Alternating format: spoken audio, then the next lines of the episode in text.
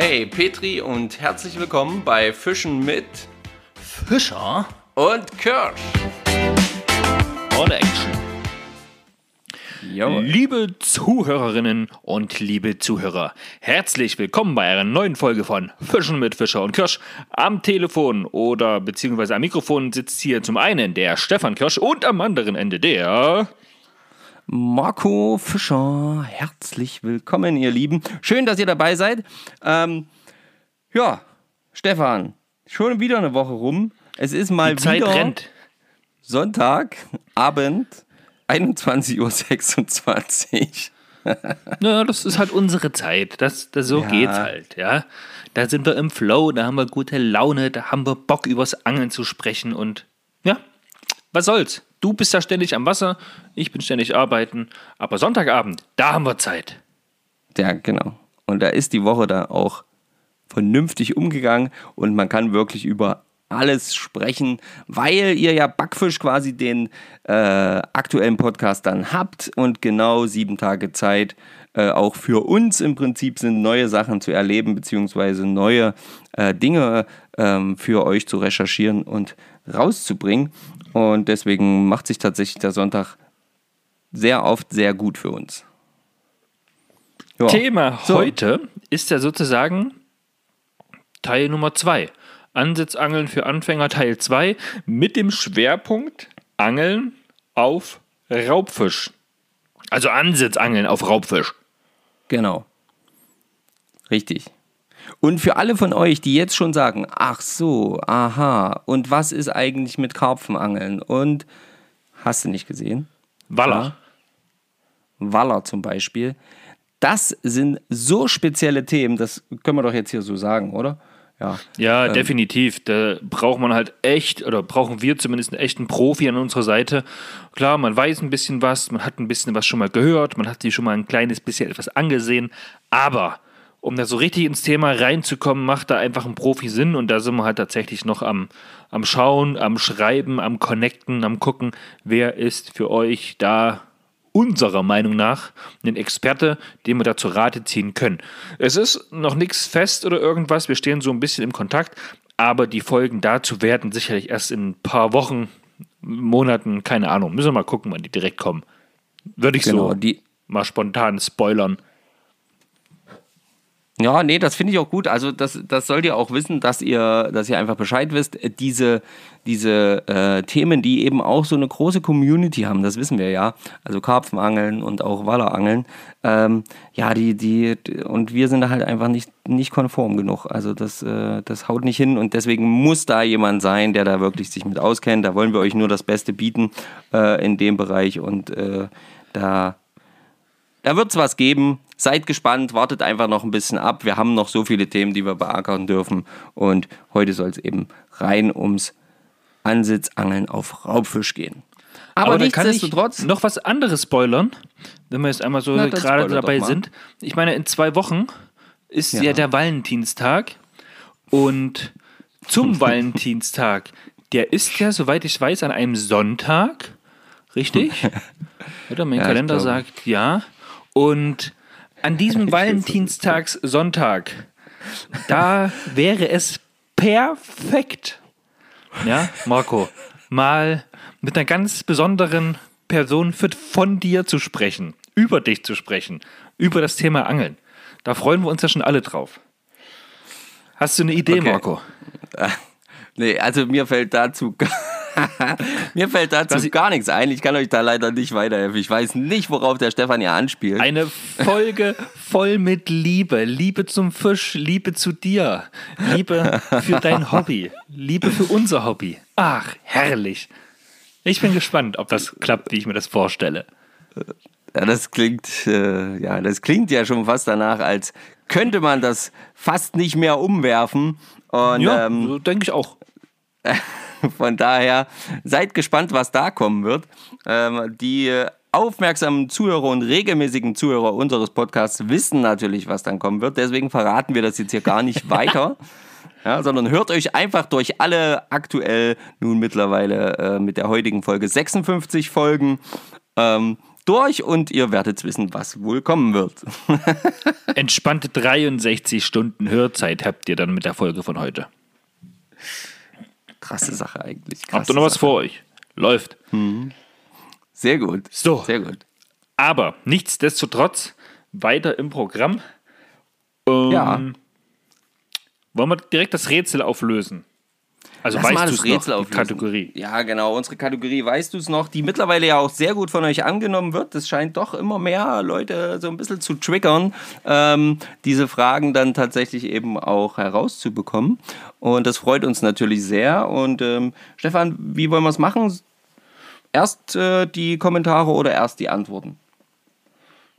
Na, ich mache wieder erst die richtigen Fragen, lese ich vor. Ja, und genau, sehr gut. Antworte, dann die Kommentare dazu und dann kommen die neuen Fragen. So machen wir das. Wunderbar. Also, Freunde, hört gut zu. In Folge Nummer 55 haben wir euch gefragt, welcher Fisch gehört zu den Karpfenartigen? Ist es A die Quappe, B die Elritze, C der Hecht? Richtige Antwort hier ist gewesen B die Elritze. Welcher Fisch gehört zu den Karpfenartigen? Richtige Antwort B die Elritze. Und Sehr gut. dann gab es noch die zweite Frage ohne Antwortmöglichkeiten. Was sind Milchner? Zur Auswahl, die wir euch nicht gegeben haben, stand hier in der Fischereiprüfung für Sachsen-Anhalt zumindest Antwort Nummer A, geschlechtsreife männliche Fische. Antwort B, geschlechtsreife weibliche Fische. Oder C, lebend gebärende Zahnkarpfen. Richtige Antwort auf Was sind Milchner ist natürlich Antwort A, in dem Fall geschlechtsreife männliche Fische. Sehr gut. So, und dann schalten wir rüber zu Marco in die Hauptstadtzentrale der Fischerei-Fragen auf Instagram. Was Ja. waren die Antworten dazu?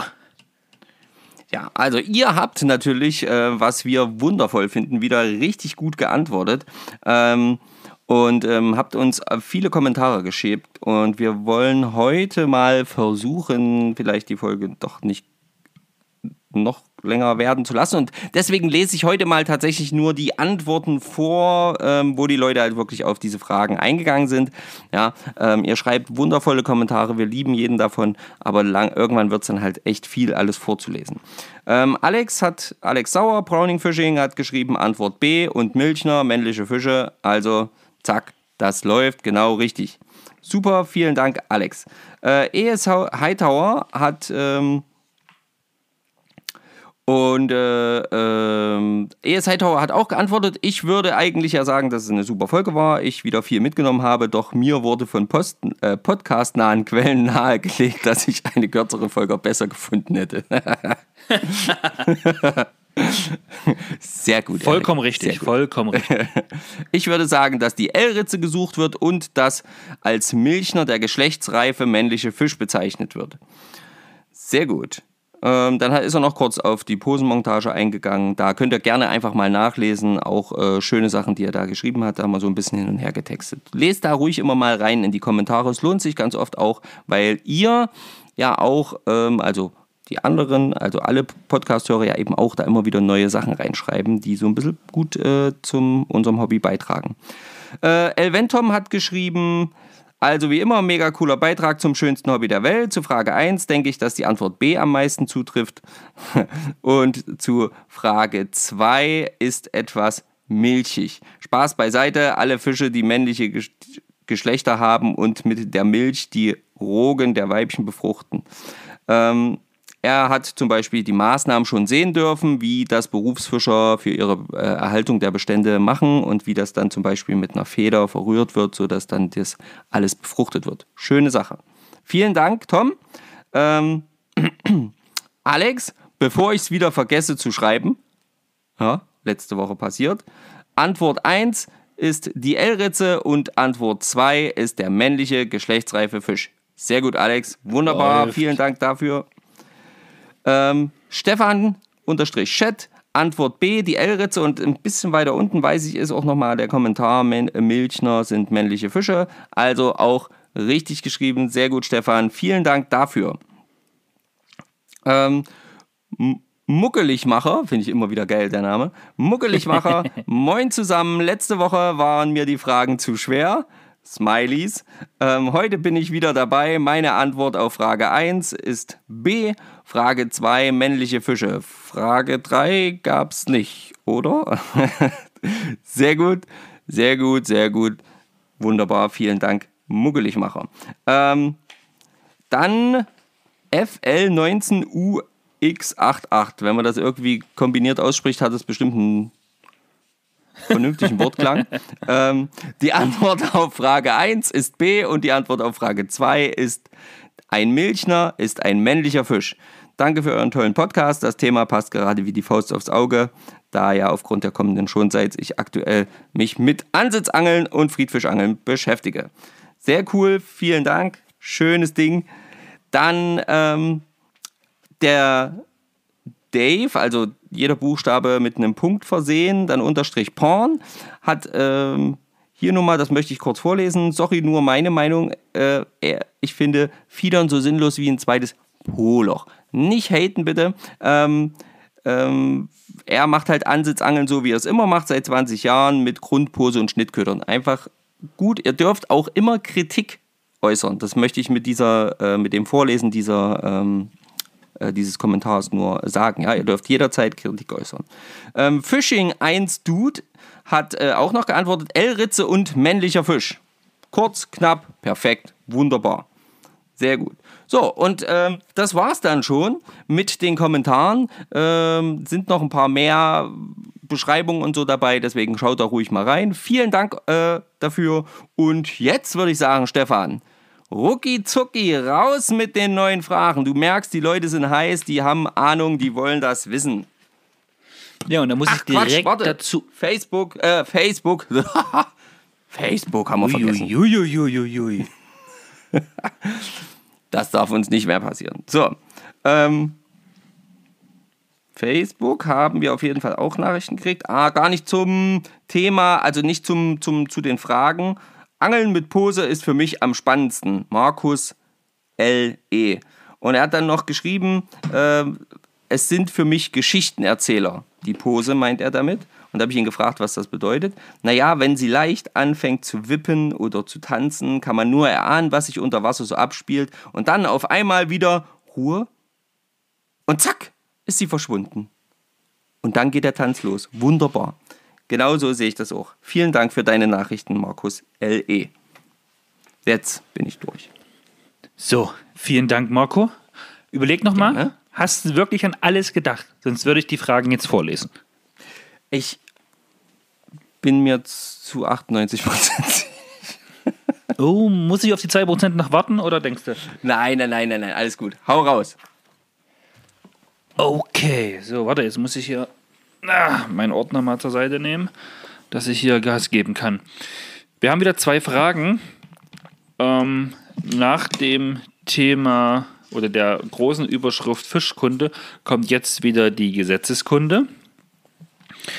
Und die Fragen diesmal, die sind, die haben es wirklich ein bisschen in sich. Ähm, oh ja. Ich bin gespannt, was ihr sagt. Ganz, ganz aktuelle Frage auch, also ist durch Zufall entstanden. Ich versuche die eigentlich nach der Reihenfolge durchzugehen, außer die doofen Fragen, die doof sind halt.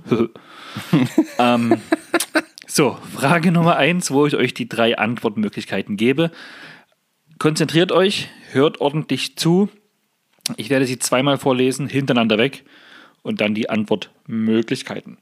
Also, nach Ablauf welcher Frist geht das Aneignungsrecht der Fische, die auf Restflächen von überfluteten Grundstücken zurückbleiben, vom Fischereiausübungsberechtigten auf den sonstigen Nutzungsberechtigten des Grundstücks über? Ich wiederhole. Nach Ablauf welcher Frist geht das Aneignungsrecht der Fische, die auf Restflächen von überfluteten Grundstücken zurückbleiben, vom Fischereiausübungsberechtigten auf den sonstigen Nutzungsberechtigten des Grundstücks über. A. Zwei Tage nach Rücktritt des Wassers. B. Zwei Wochen nach Rücktritt des Wassers. Oder ist es C. Zwei Monate nach Rücktritt. Also A. Zwei Tage, B. Zwei Wochen, C. Zwei Monate nach Rücktritt des Wassers. Ich bin gespannt, was ihr da sagt. Natürlich gilt das jetzt hier alles nur von Sachsen-Anhalt. Alle Angaben trotz allem ohne Gewähr, da wir jetzt nicht überprüft haben, ob das alles immer noch so ist. Aber vor, ich sag mal, zwei Jahren war es noch so. Mhm. Aber ich gehe nicht davon aus, dass sich in dem Bereich was geändert hat. Frage Nummer zwei, wo ihr keine Antwortmöglichkeiten bekommt, ist folgende. Wovon ist die erste Erteilung eines Fischereischeines abhängig?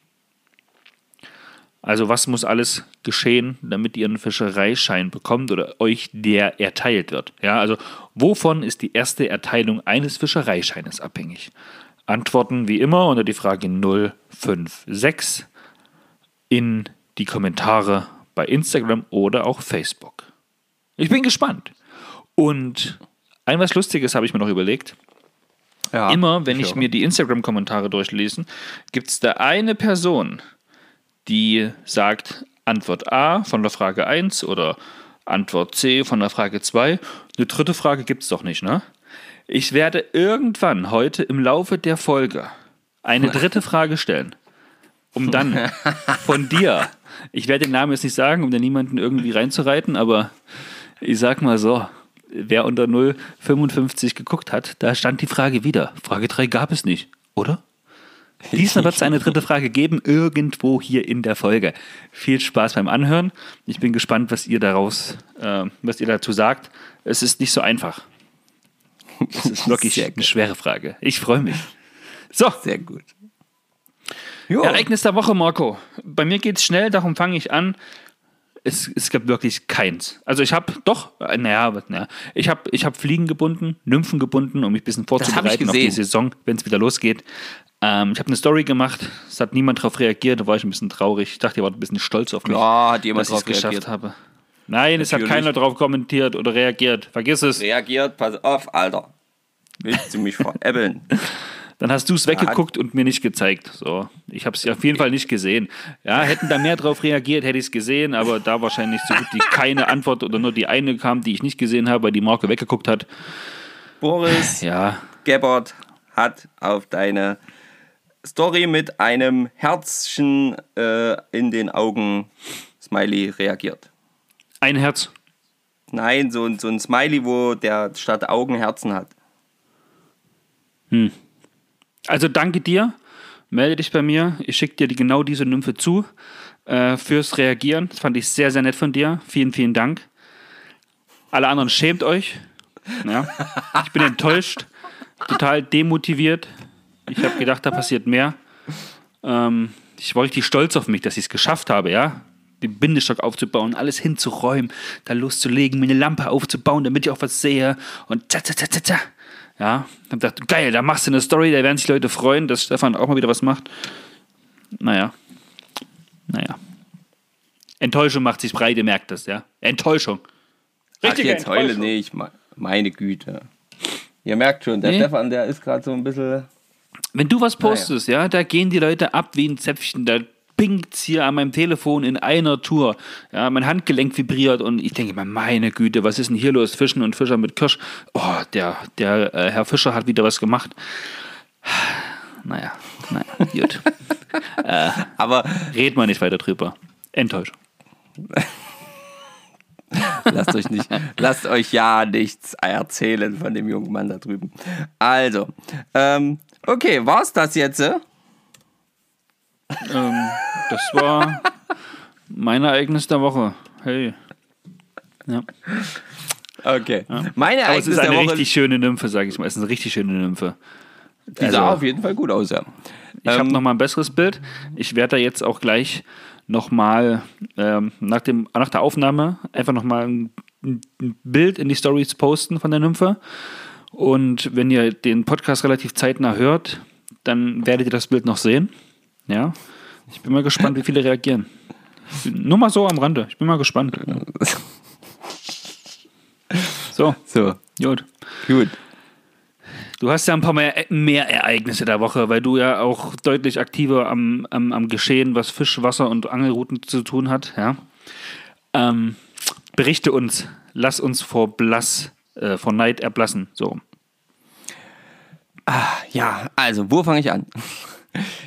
Ähm, ja, also ihr habt ja, der ein oder andere hat es vielleicht schon gesehen. Ja, ihr habt ähm, vielleicht unsere Stories gesehen, äh, ihr habt den Post gesehen, den ich gemacht habe. Und ähm, ein Ereignis der Woche war definitiv, dass ich ähm, mit meinen Kids ähm, und meinem Schwager und den seinen Kids, ähm, dass wir quasi äh, fischen waren mit den Kindern am Forellenhof. Und ähm, das war wirklich, wirklich sehr, sehr cool. Also A, waren die Betreiber des Forellenhofs, glaube ich, ziemlich dankbar, dass ähm, ein paar Leute gekommen sind, die dort gefischt haben und eben auch so ein bisschen ja, zahlende Gäste, sage ich mal, sind. Ne? Und, mhm. ähm, und B, hatten die Kids einen riesen Fun. Äh, wir Erwachsene natürlich auch. Und es ging wirklich wie's Brezelbacken. Klar, jetzt wird der ein oder andere sagen, naja, ist ja auch ein, ist ja auch ein Forellenpuff. Ja, aber das haben wir auch, also gerade mit der Tatsache, dass wir ja wirklich ähm, nur mit Pose gefischt haben, ähm, haben wir auch schon anders erlebt dort. Ja? Und ähm, das ging aber wirklich zack, zack, zack. Das Coolste war erstmal als allererstes, ähm, ich habe meinem Sohn den Köder bestückt, äh, äh, die Route, quasi den Haken bestückt mit einer, mit einer Bienenmade reingeworfen und erkläre ihm wirklich in dem Moment, pass auf, und wenn die untergeht, du weißt ja, ja, dann, äh, äh warte, warte, muss, muss, und dann war schon der erste Fisch dran. Geil. Ja, das, das hat wirklich keine drei Sekunden war das Ding im Wasser. Lustig, direkt keine zehn Sekunden später, noch im Drill des ersten Fisches, schreit mein Schwager, äh, ich habe auch ihn dran, was ist denn hier los? Er hatte allerdings folgendes. Er hat nur die Pose zum Ausloten, weil er gucken wollte, ob er genügend Blei dran hat, mit blankem Haken reingeworfen und der Fisch hat auf den blanken Haken gebissen. Ja? Also Wahnsinn, was da abging. Dann haben wir wirklich so reihum dafür gesorgt, dass einfach jeder der Kids halt auch wirklich seinen eigenen Fisch gefangen hat und ähm, dann äh, hatten wir uns eigentlich so gesagt, naja, wir nehmen so zehn Fische mit. also so, dass wir es gut aufteilen können einfach und dann passt es. Ja, nach zehn Fischen haben wir dann gesagt, na gut, maximal 20. Äh, aber jetzt müssen wir mal ein bisschen ruhiger machen, damit die Zeit nämlich nicht so schnell äh, äh, äh dann schon wieder vorbei ist. Und dann haben wir so den Teich gewechselt und dann durften wir oder hatten wir tatsächlich das große Glück noch ähm, mit auch wieder Posenmontage Wurm diesmal, nicht mit Bienenmade, sondern diesmal mit Wurm. Ähm, dann tatsächlich auch ähm, zwei schöne Tigerforellen und oh, nice. tatsächlich zwei wundervolle ähm, Saiblinge zu fangen. Und ähm, halt auch wirklich die, die Kids haben das gefangen und die waren natürlich mega happy, haben sich übelst gefreut. Und ähm, das war einfach ein Riesenspaß. Also das ist ein absolutes, äh, absolut schöner Tag gewesen. Dann am Abend noch direkt die Forellen zubereitet. Auch die Bilder ähm, habt ihr vielleicht in den Stories gesehen. Ja, die Kinder sind dann natürlich auch nochmal gleich ganz anders. Ja, die, die, die Na, da ist die Motivation da. Genau, die haben gesehen, wie der Fisch also sie haben den Fisch selber gefangen, haben gesehen auch, wie der Fisch quasi weitgerecht getötet wird.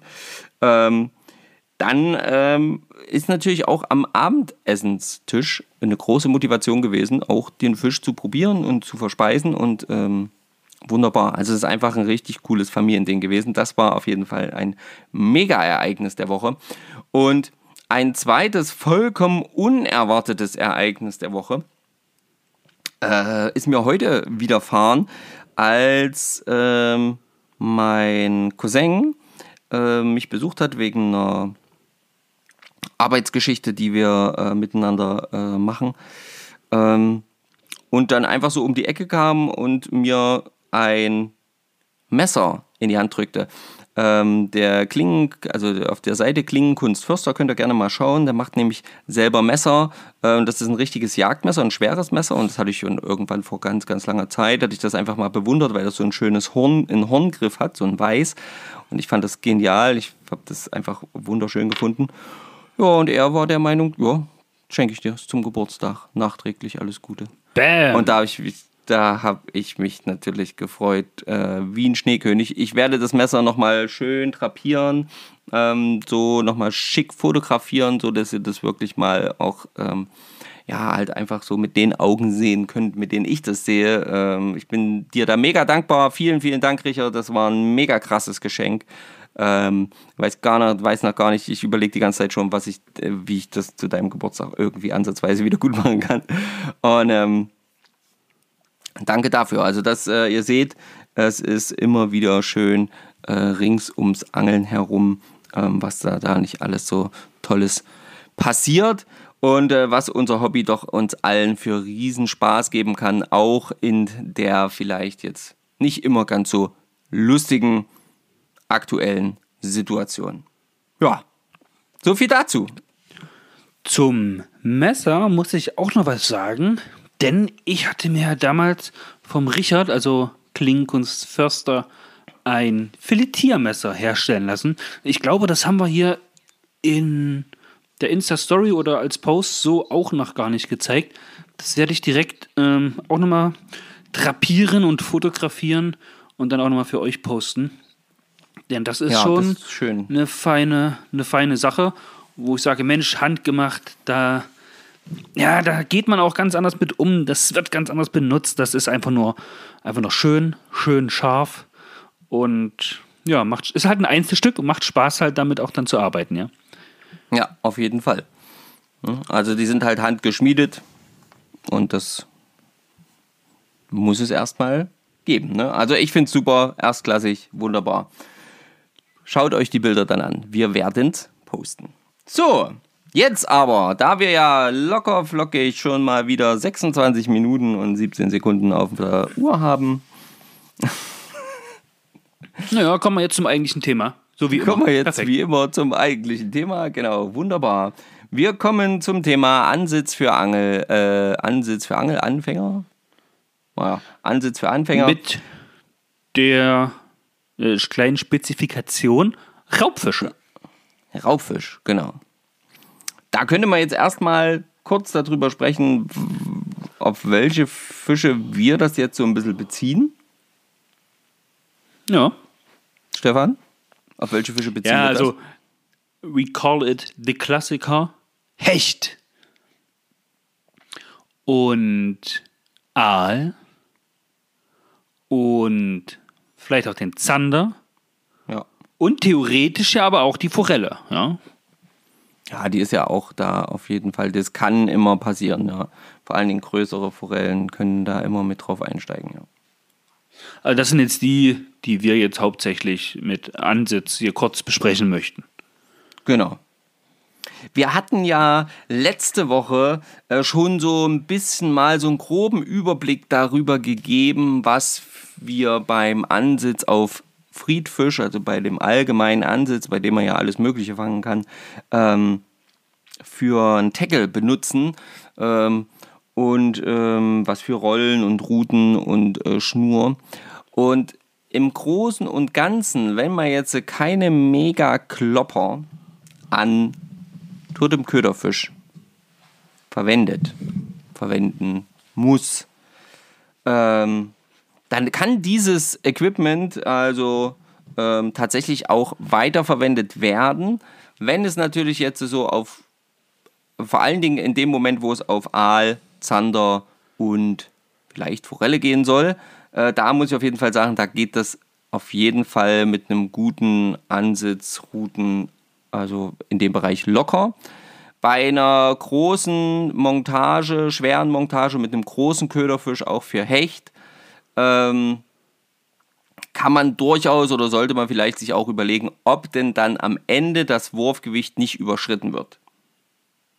Das ist so, So, ein jetzt müssen, wir, Tipp. jetzt müssen wir mal ganz kurz darauf eingehen, auf die Definition von groß und großen Klopper, normale und kleine Köderfische. Ja, lass uns das mal bitte kurz einordnen, damit man so ein kleines bisschen auch visualisieren kann. Okay. Ähm, was sind für dich wirklich kleine Köderfische? Und was würdest du damit fangen? Wollen. Ich sag wollen, ja. Ich sag mal so, ich würde beim, ähm, wie ich es schon gesagt habe, beim Zanderangeln, beim Aalangeln und wenn ich das äh, vorhabe, auch beim Ansitzangeln auf Forelle mit Köderfisch, würde ich ja fischen bis, sage ich jetzt mal, 10, 12 Zentimeter Länge vielleicht nehmen. Ja. Ähm, Vorwiegende irgendwelche Präferenzen, welche du da besonders nehmen würdest als Köderfische? Also Gründlinge oder Grundeln oder äh, kleine, kleine Rotaugen, Rotfedern, Döbel, Cookies. Also ich finde zum Beispiel so schöne schlanke Ukis zum Beispiel immer ganz cool in dem Bereich. Und Grundeln sind aufgrund ihrer teilweise in manchen Gewässern, glaube ich, ziemlich stark vertretenen äh, Anzahl, äh, glaube ich, auch oft ganz gut und werden mittlerweile auch von ziemlich vielen Raubfischen gerne genommen. Jo. Mm, Also ich, ich würde bei, bei dieser Zander, Zander, Aal und äh, Forellengeschichte halt eher Köderfische wählen, die A eben so 10, 12 Zentimeter, wenn es jetzt mal 15 sind, ist jetzt, stirbt jetzt auch keiner von, aber ihr wisst, was ich meine, ähm, und die eben nicht so hochrückig sind. Ja, die eher schlank sind, Eher schlank, genau. äh, so ein bisschen torpedoförmig. Das würde ich als kleine Köderfische äh, bezeichnen. Und da ist es, wie gesagt, in meinen Augen überhaupt kein Problem mit einem gewissen Blei oder eben Pose, das werden wir gleich noch erklären, ähm, die noch rauszufeuern, sollte kein Thema sein mit einer Route, die bis zu 120 Gramm Wurfgewicht hat, wie man es auch schon beim Friedfischangeln äh, durchaus wählen kann. Okay, mittlere oder, oder, oder, oder ja doch, mittlere Köderfischgröße. Ja, mittlere, mittlere bis große Köderfischgröße ist eben dann schon durchaus, ja, so zwischen, sagen wir mal, 15, 20 und wenn es dann so richtig auf Klopper geht, also wenn man dann so sagt, okay, kann, man kann ja auch durchaus mal große Köderfische anhängen, da können Nee, da waren wir noch nicht, ne? Wir wollen es ja jetzt dritteln. Kleine, Na, mit, okay, mittlere, mittlere, mittlere würde ich bezeichnen 15 bis ja 25. Das ist dann aber schon, aber da, so, also wenn sie 25 sind, dann sollten sie auch noch schlank sein. Dann sollte es kein hochrückiger, großer, ro- hochrückiger Fisch sein. Ähm, so, wenn sie 18, 19 Zentimeter sind, dann kann er auch mal ein bisschen breiter sein, ein bisschen höher sein. Rotauge oder sowas. Okay, große Köderfische. Große Köderfische, Alles, was, alles, was da drüber ist, wahrscheinlich. alles, was drüber ist, Brassen, äh, kann man auf jeden Fall für sowas auch nehmen. Plötzen, die eben auch, wo der Fisch eben auch ein großes, ja, ein großes Volumen einnimmt. Ja, Döbel. Döbel, ja, kann man auf jeden Fall auch verwenden. Gut, gut, gut. Okay, da haben wir auf jeden Fall schon mal die Größen geklärt, damit ihr wisst, worüber wir Genau. sprechen, wenn wir von kleinen, mittleren oder großen Köderfischen sprechen. Ähm, Genau. Das heißt, die normale Route, die wir in der Folge 055, also der letzten Folge besprochen haben, da geht sicherlich bis, bis zu einer mittleren, mittleren Köderfischgröße, oder? Ja, das, das kommt halt einfach, einfach drauf an, was ich dann dann auch aufs Gewicht rausfeuern vom muss. Fisch natürlich, Genau, ja. aufs Gewicht vom Fisch. Ja, da muss man natürlich Ja. immer ein bisschen gucken. Überstrapaziert eure Routen nicht und sagt dann, die haben aber gesagt. Ja, alle Angaben hier rein ohne Gewehr. Also nur mit Route, nicht mit Gewehr. So. und ähm, aber bei, bei wenn ihr, wenn ihr mit wirklich auf Hecht angeln wollt, mit großen Köderfisch, ähm, um wirklich zu sagen, okay, ich will jetzt äh, alles andere auch irgendwie ausschließen, äh, dann ähm, empfehle ich schon auch Routen, die gut und gerne ja 200, 250 Gramm Wurfgewicht haben. Also schon große, stabile Routen, die auch einfach ein bisschen was transportieren können. Na, da wird es schon wieder relativ speziell, ja.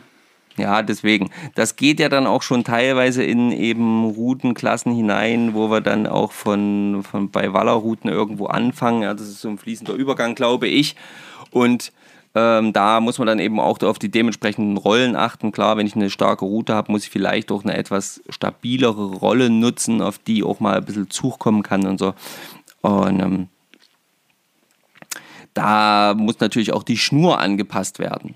Ja, weil gerade diese, diese, diese Beschleunigungskräfte, also ihr wärt nicht die Ersten und es wär, ich, wär, ich war auch nicht der Erste. äh, dem ist passiert aufgrund des zu großen, großen Gewichts, die Beschleunigungskraft einfach nicht sauber bedacht und dann haut es halt einfach mal, macht's Peng. Ja, weil die Beschleunigung einfach zu stark ist und dann das, die, der, der Knoten oder die Schnur oder sonst irgendwas nicht gehalten hat. Okay. Allein, also schon beim Auswurf, ja. Also man sieht es schon alles noch schön fliegen und man denkt sich, Mensch, super Platz, wo das hier landet ist. Wäre halt schön gewesen, wenn der Schnur noch dran gewesen wäre. Da fliegen sie. Mein Köderfisch, meine Pose oder mein Blei. Entspannte 15 Euro. So ungefähr, so ungefähr. Beachtet bitte, aber eine Sache bitte noch, äh, beachtet bitte ähm, immer, äh, auch natürlich äh, abhängig, wo ihr seid, in welchem Bundesland, aber in den meisten Bundesländern ist es nicht erlaubt, gewässerfremde Fische mit ins Gewässer einzubringen. Ja, da bitte immer dran denken. Das heißt, ihr müsst euch die Köderfische je nach Bundesland und Verein, glaube ich, das kann sogar äh, vereinsmäßig noch ein bisschen anders geklärt sein, müsst ihr ähm, eventuell die Fische euch auch vorher in dem dementsprechenden Gewässer fangen. Was ich gar nicht so schlimm finde, weil dann weiß man wenigstens, was ist denn dort an Futterfisch vorhanden. Ja, genau Und- deswegen. Also das ist eigentlich auch ein guter, das ist gut. Da fängst du auf jeden Fall das, was dann am Ende auch gefressen wird, weil es halt viel davon gibt. In den Genau. meisten Fällen. In den meisten Fällen. Ja, also bedenkt es bitte, ähm, da immer so ein bisschen mit drauf zu achten. Schaut da ruhig nochmal in eure Statuten hinein, da steht das auf jeden Fall drin. So, genug Gut. jetzt. Ja, A wie Aal. A wie Aal. A wie Aal und Anfang. Gut, dann fang doch mal an. Stefan, was, Dann was an, würdest du, naja, du bist doch, du erzählst doch immer, dass du angeblich mal mit mir zusammen irgendwie mal einen Aal dran gehabt hättest, woran ich mich übrigens nicht erinnern kann. Ja, das Ähm, war genau so. Und da würde ich doch gerne mal wissen, wie hattest du denn dann das Ganze aufgebaut? Aufgebaut war das an sich ganz, ganz einfach. Das war tatsächlich an meiner Fiederroute. Die hat ja auch so ein Wurfgewicht von so 120 Gramm. Und den bin ich nachgestellt mit einer Grundmontage im Fließgewässer und einem Tauwurm.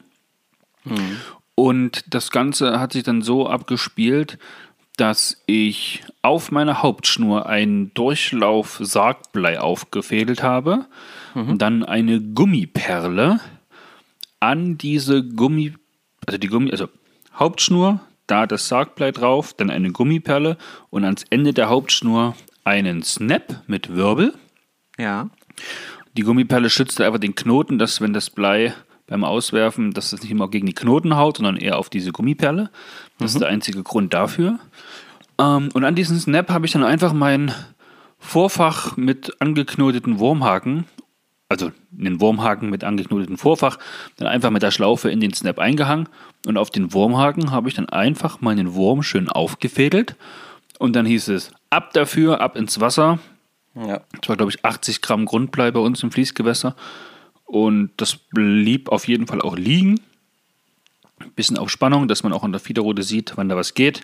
Aber eben eine Freilaufrolle dran, dass ich zwar sehe, wenn die Spitze sich bewegt, aber auch äh, ja, der Aal den Wurm sich schnappen kann, damit die Flucht antreten kann und nicht gleich, nicht gleich den Widerstand hat.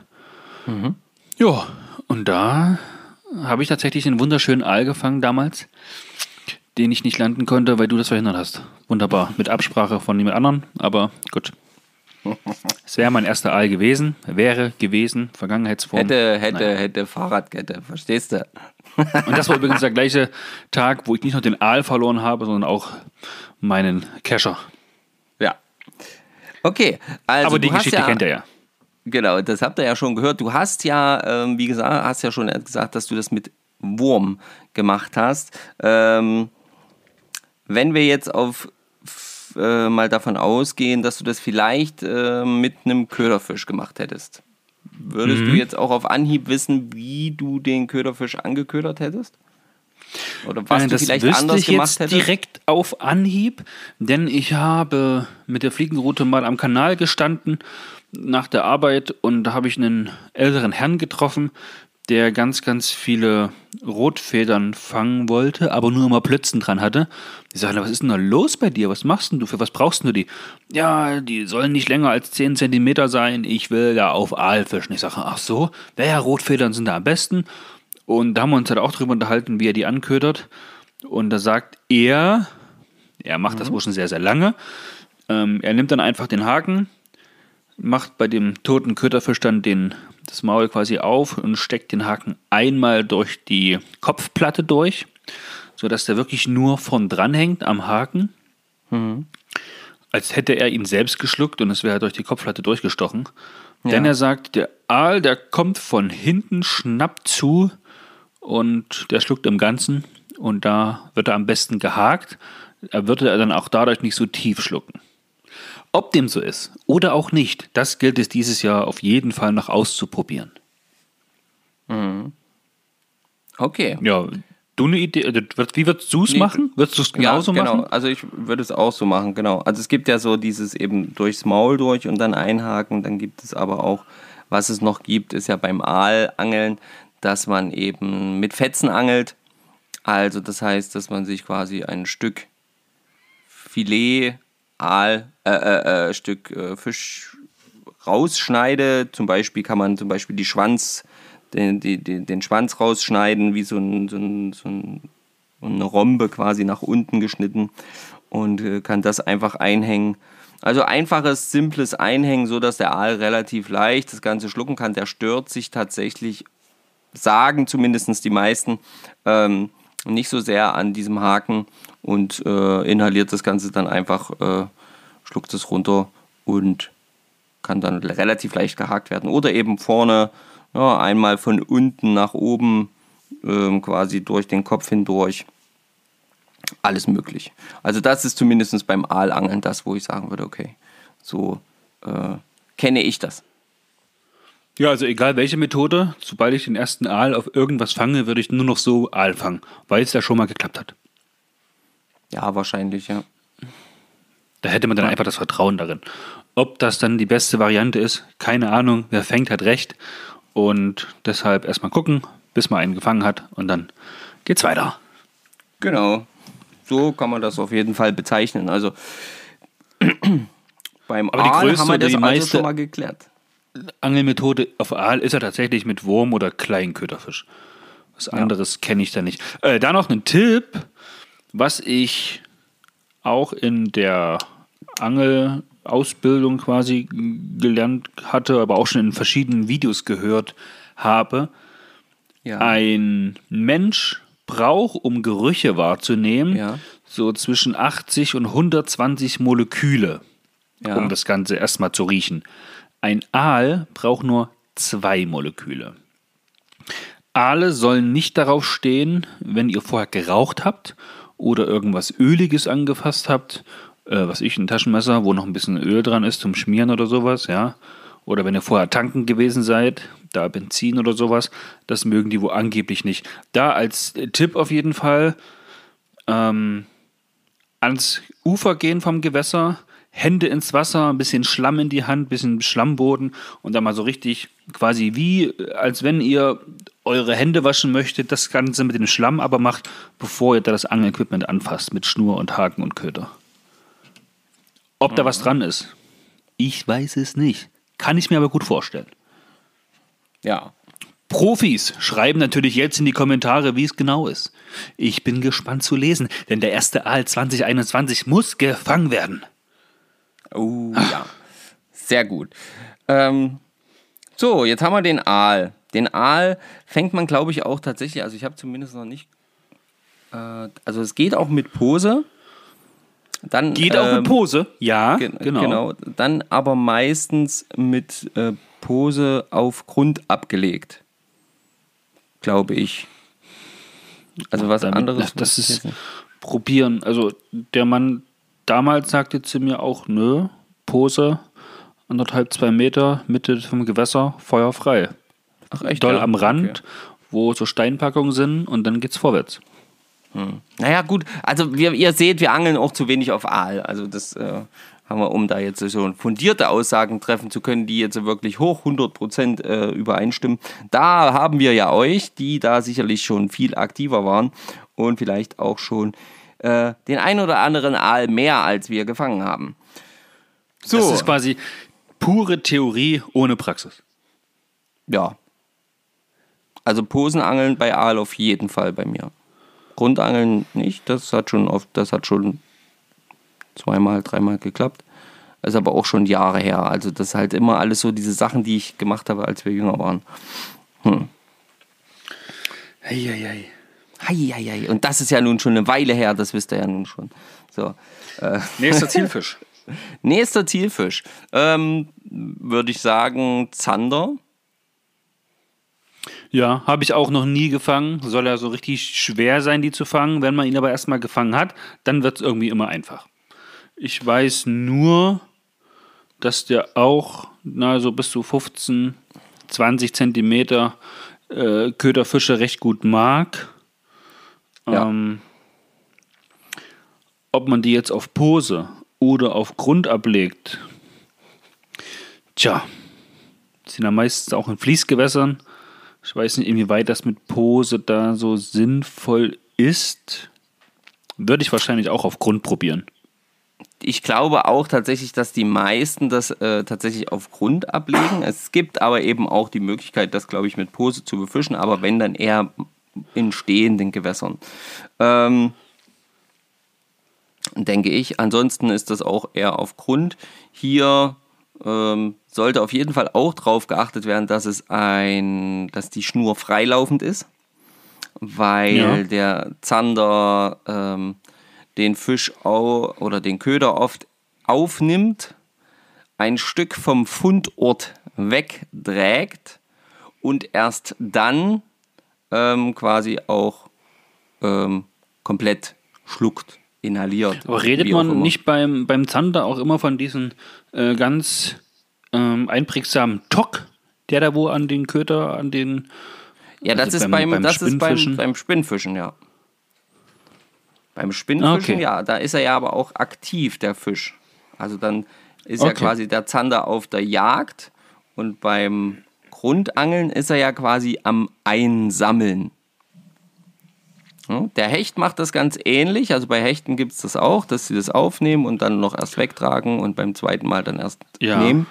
So, und äh, beim Zander ist das aber eben auch ähnlich. Und hier beim Zander haben wir halt eben auch die Thematik, dass da, äh, da habe ich auch schon selber Erfahrungen mitmachen dürfen, weil dann eben die Fische nicht gelandet wurden, beziehungsweise der ganze Spaß dann eben schnell wieder vorbei war, weil dann eben der kleinste Widerstand teilweise schon ausreichen kann, dass der Fisch, diesen Köderfisch, direkt wieder ausspuckt und liegen lässt und auch nicht mehr anguckt. Okay, Marco, Frage Nummer drei. Was ist ein Sprock? Ist es A. Larven von Eintagsfliegen, B. Larven von Köcherfliegen oder C. Neunaugenlarven?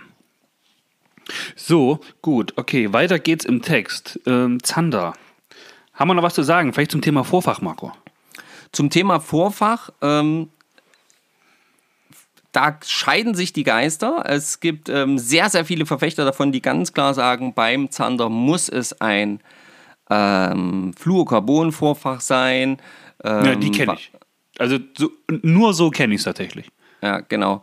Es gibt aber eben auch Leute, die sagen, hey, ein dünnes Stahlvorfach, ein flexibles Stahlvorfach juckt den Fisch auch nicht. Wie gesagt, entscheidet das so ein bisschen für euch, vielleicht auch ein bisschen danach, ob ihr auch immer wieder mit Hechtbissen zu rechnen habt.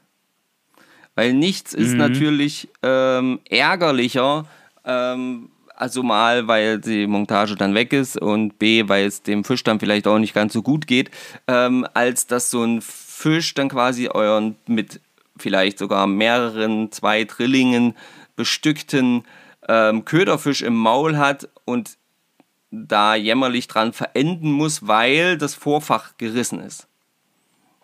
Ja, das muss nicht sein. Das ist ähm, meine Meinung.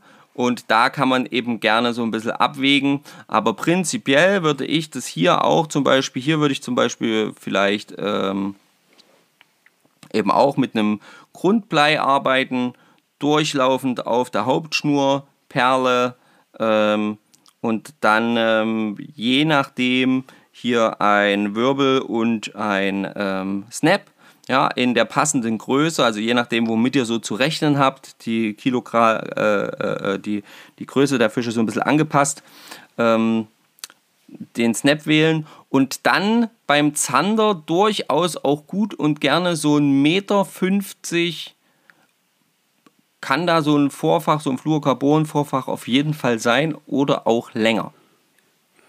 Ich, das ist aber schon wirklich lang, ja. Ja. Da wird es dann auch mit dem Ausbringen ein bisschen interessant, ja, je nachdem, wie groß die Ringe deiner Ansitzroute sind, ja. Naja gut, aber du hast ja meistens bei den Ansitzrouten dann doch eben Routen, die sage ich jetzt mal bis zu drei Meter sind. Ähm, ja gut, der Max, ja, da schleicht. 3 Meter, ja, 3 Meter 30 ja. und so, das kriegt man hin. Das, das kriegt ihr ausgeworfen.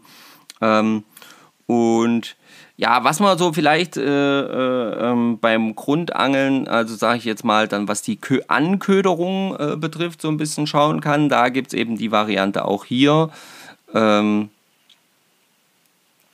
ähm, dass man zum Beispiel den Haken ähm, mit einer Ködernadel quasi mit dem Vorfach durch den Fisch hindurch sticht, sodass der Haken nur vorne am Maul rausschaut. Da muss er natürlich dementsprechend ähm, groß genug sein, um dann auch wirklich greifen zu können.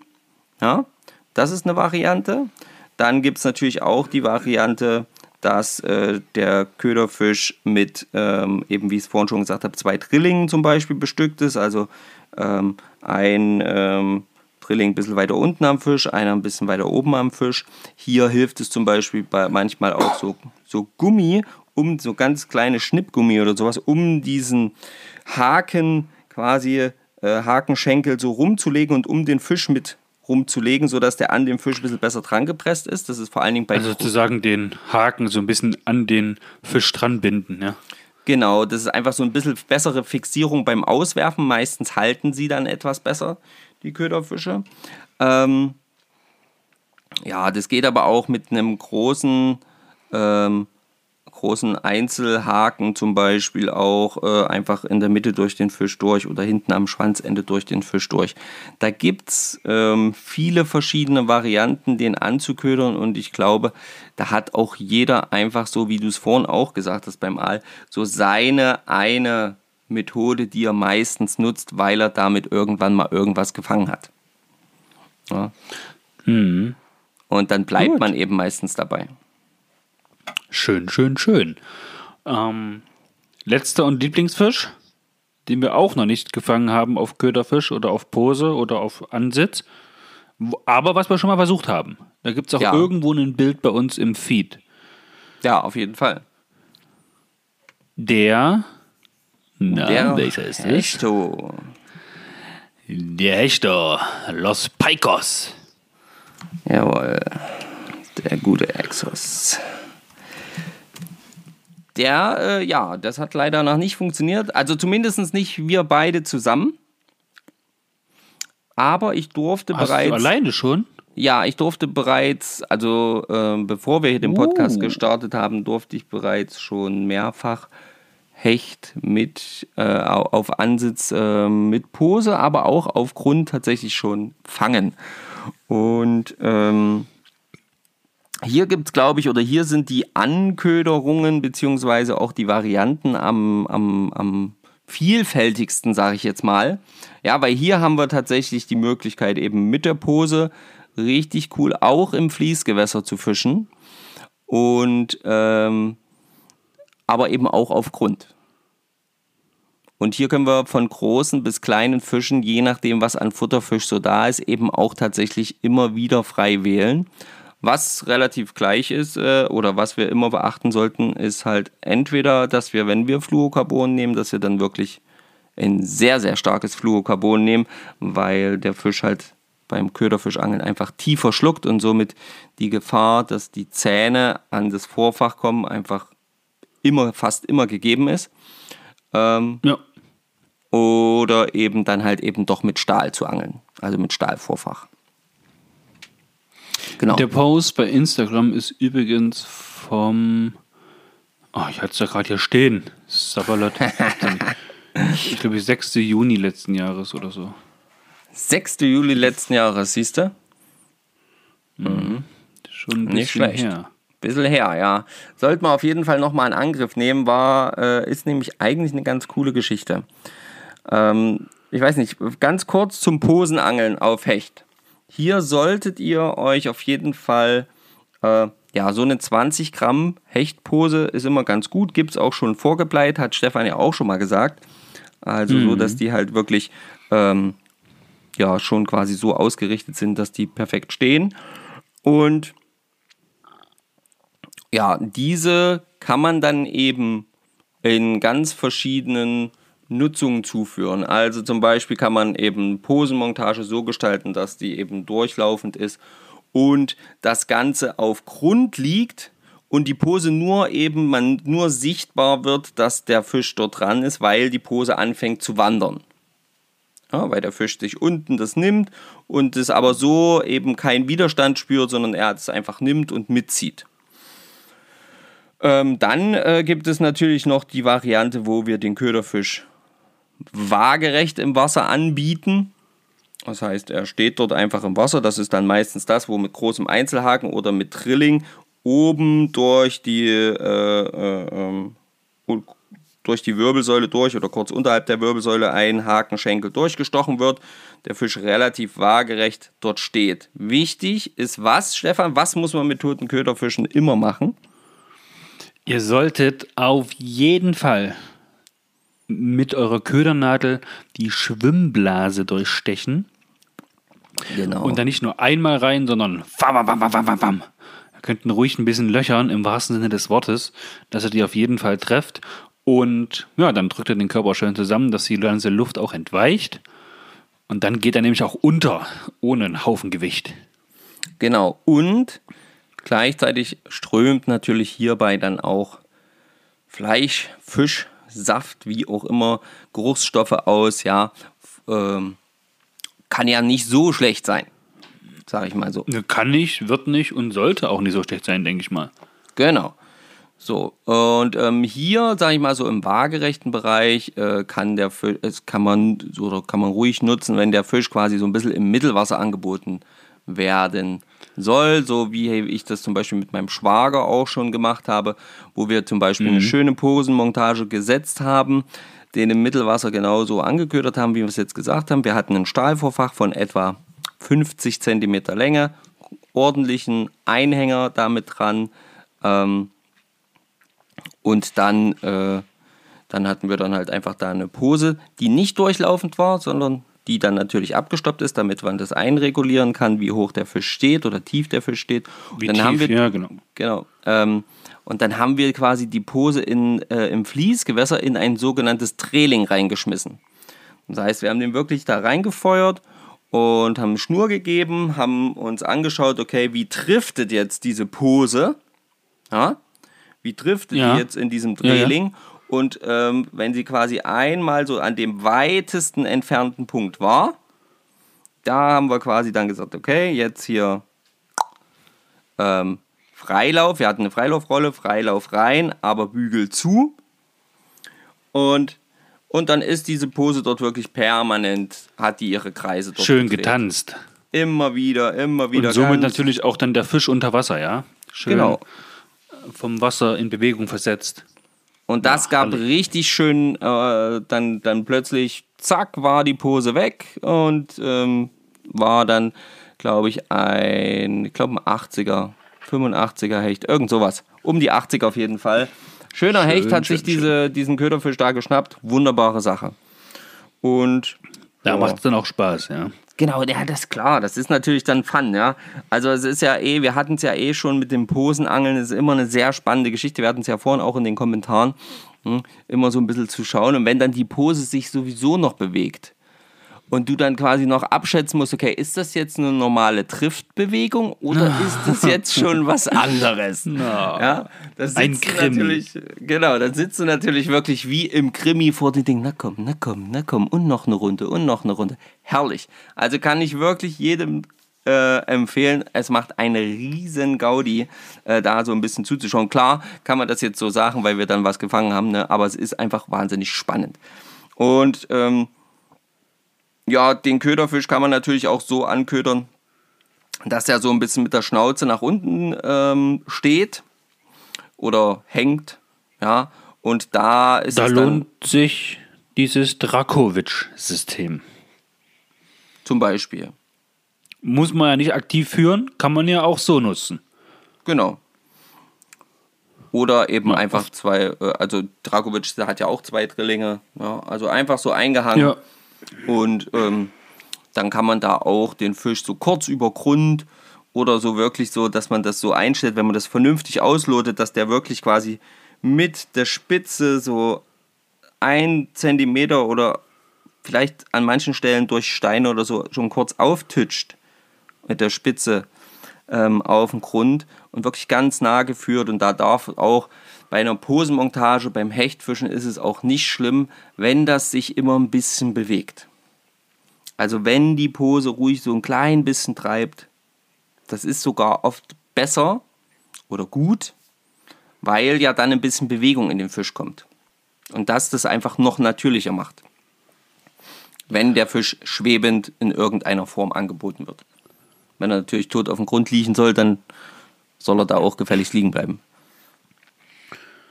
Ja, haben wir noch was vergessen, Marco? Beim Posenfischen jetzt nicht. Beim Grundangeln könntest du vielleicht noch was sagen. Wie wir das gemacht haben beim Grundangeln. Haben wir mit Grund geangelt? Haben wir mit Grund geangelt? Wir. Hm, oh, Ihr seht, wir sind schon älter. Also es wird ja immer gesagt, ich bin schon älter, aber Stefan kann sich auch nicht erinnern, also ist er auch schon älter. So. nee, also ich weiß, ich weiß, dass wir auf jeden Fall mit Pose den Tag gefischt hatten. Wir hatten auch mit Pose gefischt, weil dort auch so ein schönes Trailing war.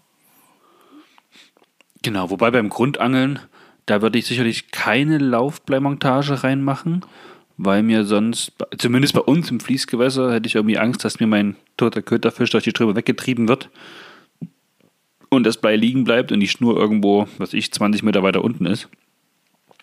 Da würde ich wirklich ein festes, ein festes Blei dran machen, mit vielleicht oh, halben bis einen Meter Vorfach in dem Fall, sodass das Blei schön auf dem Grund stationär liegen bleibt und vom Blei aus abgehend einen Meter weiter runter der Fisch halt so ein bisschen in der Strömung tänzeln kann.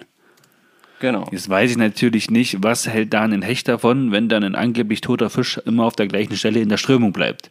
Sieht das natürlich aus? Hm, keine Ahnung, ob der das denn nimmt oder nicht, aber wahrscheinlich schon. Es gibt ja YouTube-Videos, da beißen Hechte auf Handys. Ja, zum Beispiel. Aber es gibt ja ähm, auch zum Beispiel ähm, die Variante, zum Beispiel ein Tiroler, sogenanntes Tiroler Hölzel zu nutzen, was das ähm, quasi so ein bisschen dafür sorgt, dass, die, dass das Blei am Boden ist. Das hat unten so ein Blei und dann steht es so ein bisschen ab und die Schnurführung ist quasi so 20 Zentimeter überm Grund. Und ähm, dann gibt es natürlich bei stark strömenden Gewässern die Variante, wo der Fisch immer so ein bisschen auf dem Boden auftitscht und wieder so ein bisschen schwebt und wieder auftitscht und wieder schwebt. Da muss natürlich die Schnurführung so eingestellt sein, dass der Fisch zwar abziehen könnte, ja, Freilaufrolle macht es möglich, ähm, aber rein vom Strömungsdruck des Fließgewässers die Schnur nicht genommen wird. Hm, Das ist dann quasi so ein bisschen auch eine Variante, wo der Fisch so ein bisschen, also der Köderfisch so ein bisschen Bewegung hat, ja, und aber nicht jetzt, wie du gerade gesagt hast, dann am Ende 20 Meter weiter unten ist. Wobei das ist ja alles eine Einstellungssache. Genau, das kann man ja alles Am, einstellen. am Angelgerät. Muss Genau, nur das kann man alles wissen, einstellen. Nicht, dass das dann grrrr, ein bisschen rattert oder rauscht oder klackert und dann, hä, da ist kein Fisch dran. Dann haut euer Fisch ab. euer, euer Genau, Köderfisch. dann habt ihr einfach zu, zu starke Strömung noch und zu schwach eingestellte Freilaufbremse. Dann muss die Freilaufbremse einfach ein bisschen fester eingestellt werden, damit der reine Köderfisch jetzt vom Strömungsdruck nicht mitgetragen wird, sondern einfach gehalten wird an der Position und das Tiroler Hölze sorgt eben dafür, dass dann eben der Fisch auch immer so ein bisschen wie als wie so ein ja bisschen kranker Fisch, der zwar immer auf der Stelle steht, aber immer so auftitscht auf dem Boden und wieder so ein bisschen abhebt und so. Und das kann natürlich sehr gut äh, sein, um die Hechte so ein bisschen verrückt zu machen. Einfach abgelegt ähm, ist auch immer eine gute Variante. Ähm, wenn man jetzt weiß, okay, man hat jetzt da irgendwie so eine, eine freie Fläche mit einer Kante dran und so, ja, wo man den Köderfisch einfach positionieren kann mit einem, wie du schon gesagt hast, mit einem äh, Blei äh, fest hingelegt und fertig und dann ähm, zum Beispiel mit einem Piepser, also mit einem Bissanzeiger oben und sobald eben was der Fisch sich dafür entscheidet, das Ganze aufzunehmen, geht es los hier kann man ebenfalls die verschiedenen Anköderungsvarianten, die wir schon auch bei der Pose genannt haben, immer wieder auch zum Grundangeln benutzen. Eine Besonderheit, die immer mehr bekannt wird, äh, ist halt das sogenannte Kebab-Rig, äh, Kebab was im, im, Prinzip so ein bisschen abgeguckt vom Karpfenangeln ist, ähm, wo man ein extrem langes Haar hat, wo so klein Fisch quasi geviertelt wird dann die einzelnen Viertel auf das Haar gefädelt werden und ganz oben kommt eine dicke, auftreibende, meistens bunte Perle dran und unten ist eben äh, ein dementsprechender Drilling oder großer Haken dran. Und der, äh, das steht dann so ein bisschen im Wasser und soll halt alleine durch dieses Aufschneiden schon mehr Duftstoffe freisetzen, den Fisch so ein bisschen animieren durch die bunte Perle und durch die leichte Bewegung vielleicht im Wasser. Und weil es halt einfach ein bisschen was anderes ist und dann den Fisch dazu bewegen, den Hecht dazu bewegen, das Ganze aufzunehmen und eben richtig hinterzuschlucken, damit er dann eben auch gehakt werden kann. Klingt auf jeden Fall spannend. Müsste man mal probieren, ja. Ja, also ausprobieren würde ich das auf jeden Fall auch mal. Das klingt auf jeden Fall, also so wie man das halt so auch liest, das klingt immer spannend. Gemacht habe ich das tatsächlich noch nicht. Aber das ist immer wieder bei dem Punkt, äh, besser wäre vielleicht keep it simple und dann nicht hier ewig erst am, am am Köder rumbauen und rumbasteln, zehn Minuten, Viertelstunde ins Land gehen lassen, bevor man dann wirklich die Angel rausgeworfen hat. Ja, Sondern, also genau, macht ja. es so, wie es euch am einfachsten ist. Das sage ich immer. Also gerade wenn ihr anfangt mit Angeln, macht es so, wie es euch am einfachsten ist. Ähm, fragt eure Angelkollegen auch, ähm, wo es sich vielleicht auch mal lohnen könnte. Der ein oder andere ist ja doch auch mal bereit, jemanden mal mitzunehmen oder zumindest einen groben Tipp zu geben. Muss ja nicht immer die 100% genau an der Stelle musst du angeln äh, ja. Tipp sein, sondern einfach nur, hey, das Gewässer ist da und dafür bekannt, dafür ist es ganz gut, nutzt das doch mal. Und ähm, bedenkt, wie gesagt, immer eins auch, das äh, wollten wir noch erwähnen, und zwar beim Köderfischangeln ist die Wahrscheinlichkeit, dass der Köderfisch tief geschluckt wird, sehr groß. Wenn ihr also, und das darf jeder so entscheiden, wie es seine Gesetzgebung zulässt und wie er das mit seinem Gewissen vereinbaren kann, wenn ihr also angeln wollt ähm, und gar nicht vorhabt, den Fisch eben auch zu verwerten, dann ist vielleicht das Ansitzangeln nicht immer die beste Variante. Also A, weil man oft auch sehr tief angelt und aus tieferen also sagen wir mal, tiefer als 10 Meter sollten wir ähm, bitte nicht unbedingt die Fische rausholen, wenn wir sie wieder zurücksetzen wollen. Und ähm, B, wenn ihr das wisst, dass dort eher viele Untermaßige gerne beißen, dann ist vielleicht auch das Ansitzangeln nicht immer die beste Variante. Der Fisch schwimmt vielleicht dann wieder weg, wenn ich den Haken da irgendwie aus dem Schlund noch rausgefummelt habe, aber vielleicht äh, mit hoher Wahrscheinlichkeit verendet er dann irgendwo am Gewässergrund. Gut. Marco. Ja. ja, Stefan. Somit würde ich diese Folge jetzt hier an der Stelle auch beenden. Genau, wir, wir, wir haben dann jetzt, glaube ich, erstmal dahin so grob umschlendert, was es nicht so alles für Möglichkeiten beim Raubfischangeln gibt. Eine Sache habe ich noch. Obwohl, nee, ja doch, eine Sache habe ich noch. Und zwar wenn ihr euch so ein bisschen für ökologischen Gewässerschutz interessiert, dann schaut doch bitte mal auf der Seite vom Tiroler Fischereiverband vorbei bei Instagram.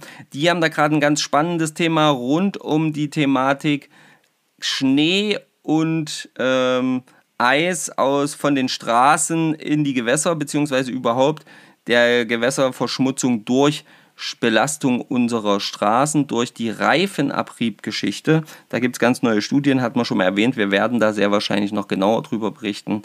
Ähm, nur, dass ihr, falls ihr da Thematiken habt, schaut da rein. Das ist sehr, sehr interessant und leider auch an vielen Stellen sehr traurig, was unsere Ja, Gewässerstruktur Das stimmt wohl. Ja. Gut. In diesem Sinne, Gut. Leute, haben wir es mal geschafft. Nur eine Stunde zehn. Wahnsinn. Applaus, Applaus. Applaus, Applaus. Wundervoll. Ähm, ja, dann wünsche ich euch jetzt eine wunder wunderschöne Woche. Bleibt gesund, geht ans Wasser, denn da sind nicht so viele bei den aktuellen Temperaturen. Und das heißt, da kann auch nichts passieren. Habt ein bisschen Spaß, beherzigt alle Tipps. Wenn es Fragen gibt rund um das Thema Angeln, jegliche Bereiche, dann schreibt uns gerne eine private Nachricht auf Instagram oder auch auf Facebook. Ansonsten kommentiert unter der Folge 056 bei Instagram. Auch da zu finden sind wir auch da zu finden sind wir. Auch da sind wir zu finden unter Fischen mit Fischer und Kirsch. Petri Heil, Ahoi. Ja, und auch natürlich von mir erstmal herzlichen Dank, dass ihr zugehört habt. Und ähm, ich bin sehr gespannt, wie ihr die ganzen Fragen beantwortet wer, äh, beantworten werdet.